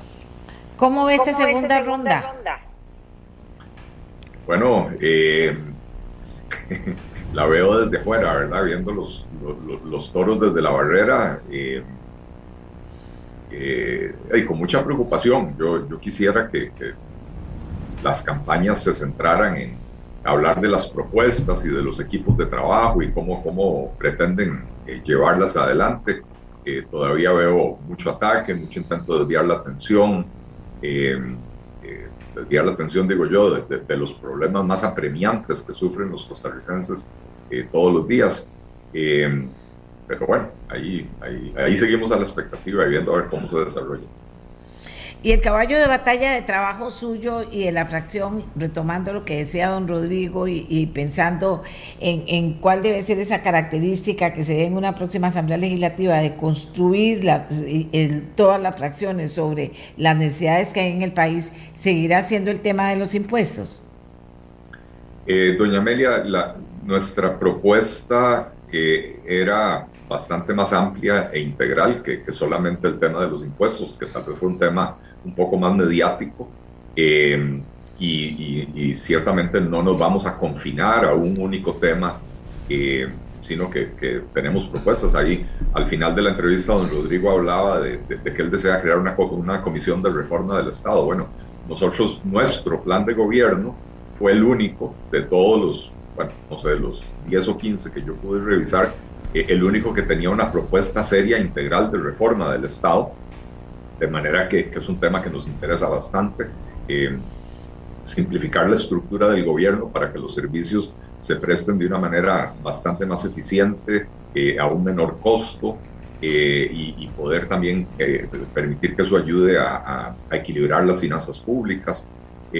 nosotros hablamos de tres ejes para recuperar la confianza de los costarricenses en el país, la, la confianza de los trabajadores, de los emprendedores, de los empresarios, de los pulseadores, para que vuelvan a, invertir, a, crear oportunidades de trabajo para los demás costarricenses. Y esos tres ejes tienen que ver con la disminución de los costos de producción y el costo de la vida en Costa Rica, que son elevadísimos, eh, la simplificación de la estructura del aparato estatal y la simplificación tributaria, incluyendo la eliminación de, unos cuantos impuestos, buen poco de impuestos improductivos. Eh, así que en esos tres ejes vamos a seguir trabajando eh, y vamos a seguir proponiendo. Eh, y algo que yo considero muy importante, doña Amelia, nuestra campaña fue una campaña de altura donde fuimos a explicar nuestras propuestas, a presentar nuestras soluciones a los problemas de los costarricenses no nos dedicamos a atacar a los, a los eh, rivales, no nos metimos en ese barreal eh, asqueroso de las acusaciones y los dimes y diretes. Eh, y en ese mismo espíritu va a llegar la fracción legislativa del, del Partido Liberal Progresista a la Asamblea Legislativa a intentar construir, a dialogar, a conversar con, con las demás fracciones, y los demás partidos políticos presentes en la Asamblea Legislativa porque también algo que dijo don Rodrigo muy claramente, em, ningún partido político va a poder gobernar solo. Eh, si ganara Liberación Nacional con 18 o 19 diputados, para aprobar cualquier proyecto de ley va a necesitar el apoyo de otros 10 diputados, 10 eh, o 11. Y para aprobar proyectos de ley o reformas importantes, reformas constitucionales eh, que requieren mayoría calificada, va a necesitar de 20 votos adicionales. Y si fuera Progreso Social Democrático el que gane la presidencia, con solo nueve diputados van a necesitar 20, para, 20 adicionales para aprobar cualquier proyecto de ley y 30 para aprobar las reformas más significativas. Entonces, es una asamblea legislativa, eh, y, voy a decir esto, pero en el sentido positivo, es una asamblea legislativa condenada a dialogar, a encontrar puntos de acuerdo, a, a, tener una conversación sana entre todos los partidos políticos para que podamos poner a Costa Rica a moverse hacia adelante. Bien, en ese mismo sentido, eh, ¿de qué fracciones se siente más cerca usted y su fracción? Yo, yo veo una conformación de, de la Asamblea Legislativa eh, bastante interesante. en primer lugar, eh, ya de partida es una asamblea menos fraccionada que las últimas que hemos tenido que, eso no impide que después lleguen algunos diputados y se independicen o algunas fracciones y se partan, pero de partida tenemos una asamblea menos fraccionada. No tenemos microfracciones, no, no tenemos fracciones unipersonales, eh, son seis fracciones sólidas que, llegan a, trabajar y eso yo creo que eh, puede redundar en beneficio del, del, trabajo de la asamblea. Eh, y por otra parte, de, esas seis fracciones, yo creo que hay cinco donde se pueden encontrar amplísimos acuerdos en materia económica. Eh, yo creo que, que, en estos temas de, simplificación del, de la estructura del Estado, de reducción de la carga tributaria, de disminuir los costos de producción, eh, podemos encontrar eh, amplios acuerdos con diputados del PUSC, de Nueva República, de Liberación Nacional, y aunque no conozco a los diputados de Progreso Social Democrático, eh, eh, estoy seguro que también en esa fracción hay gente que entiende que estas cosas son eh, prioritarias. Tal vez en el tema económico, de, donde estamos más lejos es del, Frente Amplio, pero no quiere decir que, sea imposible también encontrar con ellos algunos puntos de acuerdo, ¿verdad? En, temas específicos. José María Villalta tiene, tiene un proyecto de ley para, para ampliar la, la, zona em, de exclusión de buques cerqueros eh, en las primeras 80 o 100 millas desde la, desde la franja costera, eh, lo cual le permitiría a los pescadores nacionales de las diferentes flotas, artesanal, eh, comercial, palangre, pesca deportiva, les daría más espacio para desarrollar su actividad y por lo tanto mejorar su condición económica. Es un proyecto que, que, llevó José María Villalta en la actual legislación y en la actual legislatura, perdón, eh, y, y, y, con el cual podemos estar de acuerdo, de manera que, no nos podemos cerrar a, las propuestas de ninguno. Y en cuanto a impuestos, ¿qué, qué siente usted que puede, eh, con qué puede iniciar buscar acuerdos? Bueno, eh, yo, yo, estuve escuchando ahora a, don Rodrigo en la, entrevista que usted le hizo y, le digo que me alegra bastante escuchar que quien probablemente va a ser el, diputado más influyente en la fracción de Liberación Nacional dijera que, que, él podría estar de acuerdo al menos con una parte de nuestra propuesta. Eh, yo creo que es la primera vez en mucho tiempo que uno oye a Liberación Nacional decir eh, reduzcamos impuestos en vez de veamos a ver cómo andamos creando más impuestos. Entonces, veo que hay, eh, hay un ambiente positivo.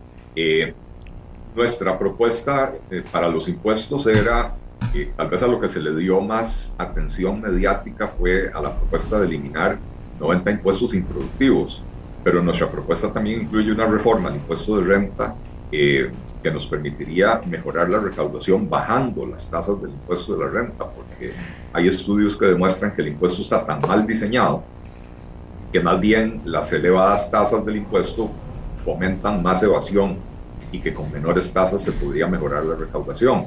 Eh, también tenemos una propuesta para disminuir el IVA y, y, y cambiar la canasta básica tributaria para que refleje estrictamente los patrones de consumo del, 30% de las familias de menores ingresos del país eh, y, eso también permitiría mejorar la recaudación. Eh, de manera que, bueno, eso lo vamos a plantear a las diferentes fracciones eh, para ver qué, en qué podemos encontrar consensos, pero la idea de eliminar impuestos improductivos, es decir, impuestos que le recaudan al gobierno menos de lo que el gobierno tiene que invertir para tratar de recaudar ese monto, creo que es una idea que va a tener muy buena acogida en la mayoría de las fracciones que van a estar presentes en la Asamblea Legislativa. Vea, aquí me dicen varios, vamos a ver cómo, cómo resumo y cómo se lo puedo plantear, porque se señala que el gobierno de, la República en su plan, ¿verdad? O sea, de endeudamiento del próximo, de este año en el que estamos, está hablando de 3.9 billones, billones de, eh, de dólares, 3.9 billones de colones en el 2022. Y entonces, resumiendo la inquietud de las personas, dice, es imparable la escalada de endeudamiento. Sobrevivir a punta de deuda es un suicidio y no se ve que se discuta seriamente sobre esto.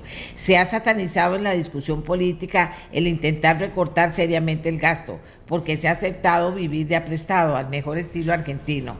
Alguien que aborde este tema en la campaña, eso es urgente.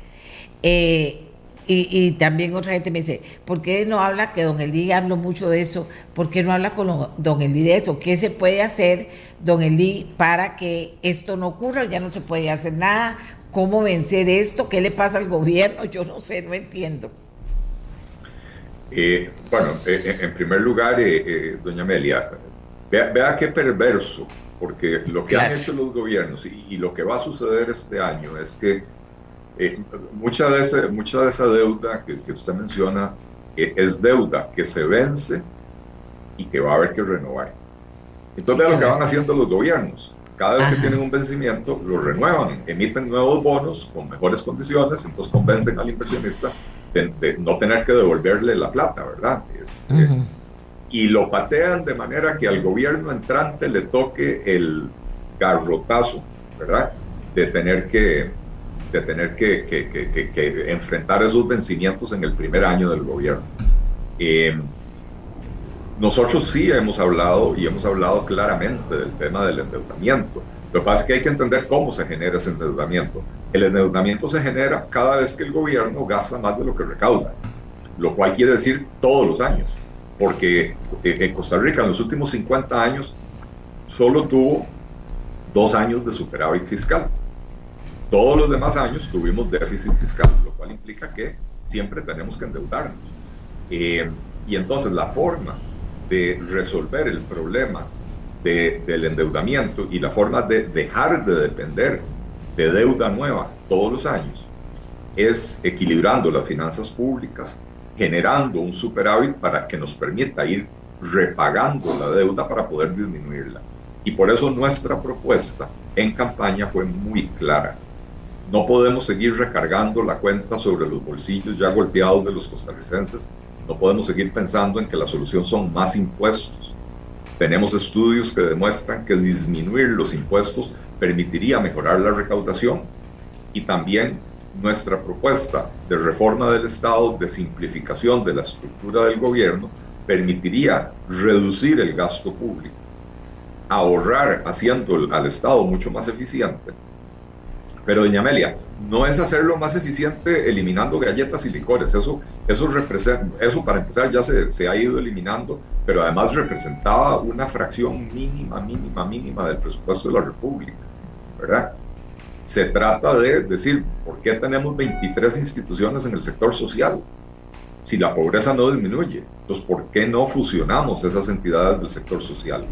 ¿Por qué tenemos que tener cuatro o cinco entidades que, públicas que lidian con el sector productivo? ¿Por qué no tener un solo ministerio de la producción, como propusimos nosotros en nuestro plan de gobierno? Em, ¿Por qué tenemos que tener tres ministerios económicos? el de Hacienda, el de Planificación Económica y el de Economía, cuando uno debería tener un solo Ministerio de Política Económica. Eh, y, y, bueno, nos ahorramos un poco en la estructura y tendríamos una conducción de la política económica bastante más eficaz. Se nos acabaría el problema, doña Amelia, de, preguntarnos quién es el que coordina el equipo económico. Porque el actual gobierno tiene una coordinadora del equipo económico a la que no le hace caso absolutamente nadie, ¿verdad? Este, entonces, eh, nuestra propuesta de reforma del Estado persigue, en primer lugar, hacer que el Estado sea más eficiente, permitir que la conducción de la política pública sea más eficaz, ¿verdad? Y en tercer lugar, sí, disminuir el costo de operación del Estado. Y entonces equilibramos las finanzas públicas ¿cómo? Mejorando la recaudación con, con, impuestos más bajos, eh, impuestos más bajos y, de base amplia, ¿verdad? Eh, y disminuyendo el gasto. Y es la única forma de hacer que las finanzas públicas se hagan sostenibles en Costa Rica y que dejemos de depender del endeudamiento año tras año. Mientras, mientras siga habiendo déficit, seguirá habiendo deuda.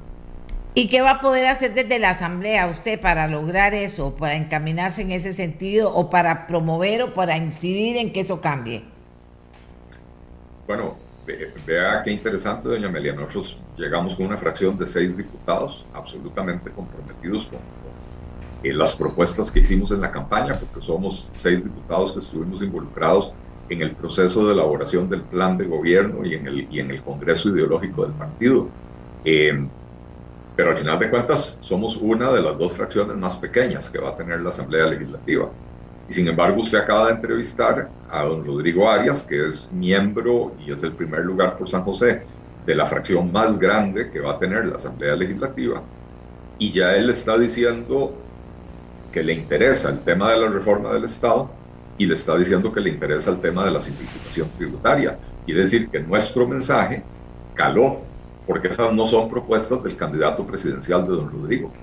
Esas son propuestas del Partido Liberal Progresista en las que insistió el Partido Liberal Progresista durante toda la campaña. Eh, y entonces en ese afán de, buscar acuerdos, yo le agradezco y le reconozco a, don Rodrigo la, la, deferencia y la decencia de, atreverse a decir las cosas, ¿verdad? Eh, estamos en la mejor disposición de sentarnos a, conversar. Ya hemos también iniciado conversaciones con diputados de, la Unidad Social Cristiana, de Nueva República, eh, de Liberación Nacional, diputados electos, eh, y siento que en la nueva Asamblea Legislativa va, va, a ser posible crear consensos alrededor de estos temas. Como lo dijo también don Rodrigo, no necesariamente se va a aprobar todo lo que uno quiere. Hay que sentarse con, con las demás fuerzas políticas y, decir, bueno, esta es mi propuesta, ¿qué le parece a usted? Y algunos dirán, mire, es que, eh, no sé, eh, en la propuesta de fusionar 23 instituciones del sector social, eh, no, nosotros queremos que el PANI se mantenga independiente. Listo, saquemos al PANI de la, de la propuesta y, podemos fusionar otras 22 instituciones. Y le hicimos un gran favor al país, ¿verdad? que en la propuesta de eliminación de 90 impuestos, un partido dirá, no, estos tres impuestos para mí son importantes que no se eliminen. Y otro partido dirá, estos ocho para mí son importantes que no se eliminen y otro dirá, estos cuatro para mí también son importantes que nos eliminen. Bueno, eh, de los 90 me quedan 75, eliminemos 75 impuestos y va a ver usted cómo el pueblo costarricense lo agradece, ¿verdad? Entonces, esa es la, esa, ese es el espíritu que nosotros Don Eli, a la Asamblea.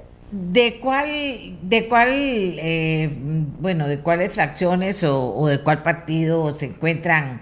Eh, voy, a, voy a cerrar diciéndome qué posición han asumido en esta campaña electoral, pero hablando de la Asamblea, ¿de cuáles fracciones se siente más cercano? ¿De la de Liberación Nacional?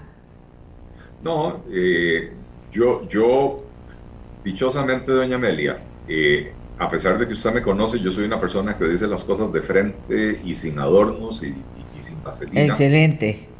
Yo, yo critico, cuando critico, critico las propuestas de las personas.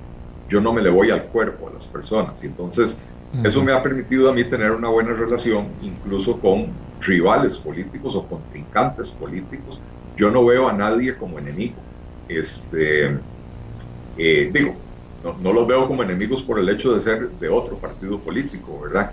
Y eso me ha permitido tener una buena relación con, gente, eh, digamos, eh, eh Horacio Alvarado o Vanessa Castro, a quienes conocí cuando, cuando yo fui parte de, de, del gobierno de Miguel Ángel Rodríguez, ellos, ellos eran diputados. Tenemos una buena relación, podemos sentarnos a conversar. Daniela Rojas también de, de la unidad, la, la, conozco hace tres o cuatro años y, y hemos tenido siempre un buen diálogo. Eh, el mismo don Rodrigo Arias, ¿verdad? Es una persona con la que yo a, través de los años hemos discrepado montones, pero siempre hemos tenido la, posibilidad de conversar respetuosamente eh, y explicarnos las diferencias uno al otro, ¿verdad? Eh, con Fabricio Alvarado yo tengo una, muy buena relación, entonces no tengo más cercanía con, ni, ni más lejanía con ninguna o con otra. Lo que tengo son, dichosamente, canales de comunicación abiertos hacia todos lados que me permite, incluso con, con, con Jonathan eh, Jonathan Acuña, el, el, el, el, diputado electo del, del, Frente Amplio, también he ah, tenido sí. algún contacto en los últimos dos años. Este, entonces, tengo la posibilidad de sentarme a conversar con todos. Eh, yo, o sea, lo que no me va a pasar, doña Amelia, es que yo levante el teléfono para hablar con uno de ellos y me digan, eh, mira, hijo de tal por cual, eh, me, me, me, hablaste muy feo en la campaña, no quiero hablar con vos, eso no me va a pasar a mí. Ok, eh, dígame una cosa, ¿su fracción va con la idea de decir no más impuestos y sostenerse no más impuestos? Eh, nuestra fracción va con una idea bastante más revolucionaria, revolucionaria que esa, que es eliminar impuestos. Hay 110 impuestos, bueno, ahora ya actualizó el Ministerio de Hacienda, ahora dice que son 108. Hay 108 impuestos vigentes en el país. Eh, pero cinco de ellos recaudan más del 90% de todo lo que se recauda. Nuestra propuesta es mucho más ambiciosa que simplemente oponernos a, a nuevos impuestos. Nosotros queremos crear un código tributario que sea bastante más sencillo, bastante más fácil de cumplir por parte del obligado tributario, pero también bastante más fácil de fiscalizar y administrar por parte de la autoridad tributaria.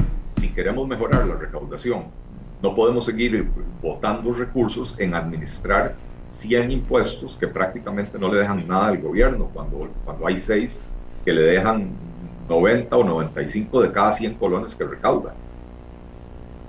Perfecto. Y ahora sí, ¿a quién apoyan ustedes en esta segunda ronda? El partido. Eh, eh, ¿A quién? ¿A cuál de los dos? ¿Y por qué? Eh, no, a ninguno de los dos, doña Amelia.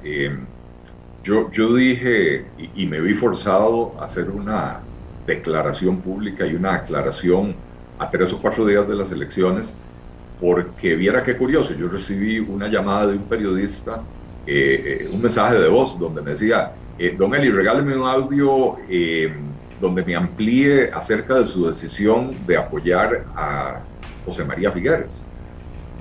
¿Cuál decisión? Yo no, he, yo no he tomado esa decisión ni he dicho nada al respecto. Y, y a, la, a, las dos horas estaba recibiendo una llamada de otra periodista de otro medio diciéndome, don Eli, para que, para que nos comente acerca de la adhesión que le dio a don Rodrigo Chávez. nosotros no le hemos dado la adhesión a ninguno de los dos. Eh, lo que sí dijimos es que íbamos a escuchar a las bases del partido y a las dirigencias del partido. Eh, y de ese proceso eh, en el que hemos estado y hemos escuchado a la gente, le puedo decir que alguna gente del partido quisiera que apoyemos a uno o a otro candidato, pero la enorme mayoría está clara que el, papel que nos asignó el electorado costarricense es como un partido de oposición responsable, que lo que se espera de nosotros es que vayamos a la Asamblea a hacer una oposición, ya ni siquiera voy a usar el término responsable, doña Amelia, oposición de altura tal como hicimos campaña de altura. Eh, y eso es lo que se espera de nosotros eh, y no que, que, que, le faltemos al respeto al votante nuestro eh, diciéndole por quién tienen que votar. Los liberales tenemos ese defecto de, que no nos gusta decirle a la gente lo que tiene que hacer, ¿verdad? Consideramos que los votantes son suficientemente inteligentes y, y, cada uno por su cuenta podrá hacer el análisis de qué es lo que cree que más le conviene a Costa Rica. ¿Y cree usted que en esta... Y ya para cerrar, en esta parte de la campaña, ¿cree usted en esta segunda ronda que se está llevando adelante una campaña de altura? Eh, no. Eh, la verdad no. Eh, yo, yo veo que, que, han seguido, a ver, tal vez en, la última semana me, parece que, que, la campaña de liberación ha tratado de reencauzar la cosa, y todavía no le veo mucha claridad, eh, pero le veo un poco más de, proposición, ¿verdad? De, propuestas, etcétera. Em, pero me parece que hasta ahora se ha ido la campaña en dimes y diretes, en, eh, eh, en hacer afirmaciones que después hay que salir a explicar qué fue lo que se quiso decir y no, no, veo que sea muy edificante el, el nivel de la discusión de momento. Gracias a don Eddie Feinsek. Él es diputado electo, diputado electo, estará en la próxima Asamblea Legislativa y ya comenzamos a hablar con él sobre qué quiere hacer, cómo lo quiere hacer y con quién lo quiere hacer también. Eh, así que muchísimas gracias a don Eli por haber estado con nosotros, se nos acabó el tiempo. Así que nos vamos hasta el próximo lunes. Gracias eh, Costa Rica por acompañarnos, por participar, por estar con sus mensajes en el 84747474. Siempre los leo y siempre aportan mucho a este programa. Hacemos la pausa que nos lleva hasta el lunes. Que estén muy bien. Este programa fue una producción de Radio Monumental.